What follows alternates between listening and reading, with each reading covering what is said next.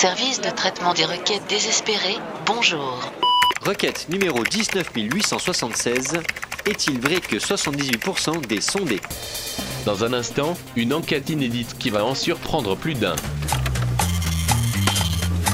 Chers internautes, l'annonce de ce résultat a fait l'effet d'une bombe dans la presse internationale. 78% c'est énorme, c'est le double de l'année dernière, la moitié d'il y a deux ans et inversement. 78% des sondés en France, alors que la moyenne européenne se situe autour de 40%, avec même un 22% historique pour l'Allemagne. Exemplaire comme d'habitude, la France est à la traîne comme d'habitude. Mais pour ne pas céder au catastrophisme ambiant, essayons de décortiquer la moelle épinière de cette épineuse question. Car parmi les 78% de sondés qui déclarent, 38% ne savent au fond pas vraiment de quoi ils parlent. 17% ont pour principe de ne jamais répondre à une question qu'on leur pose. 45% déclaraient être sourds-muets et ne comprenaient donc absolument pas de quoi il s'agissait.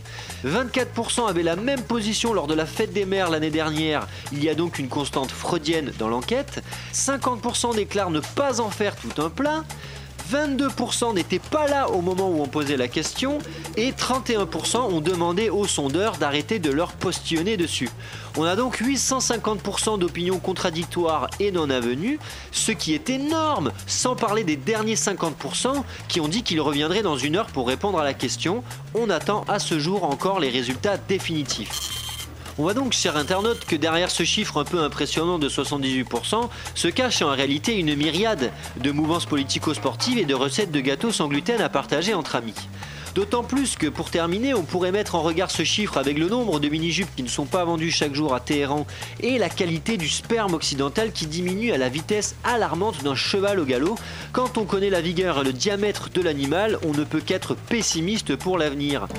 Enfin, je terminerai cette analyse en te rappelant que ma méthode est infaillible, puisque dans 80% des cas, elle fonctionne à chaque fois.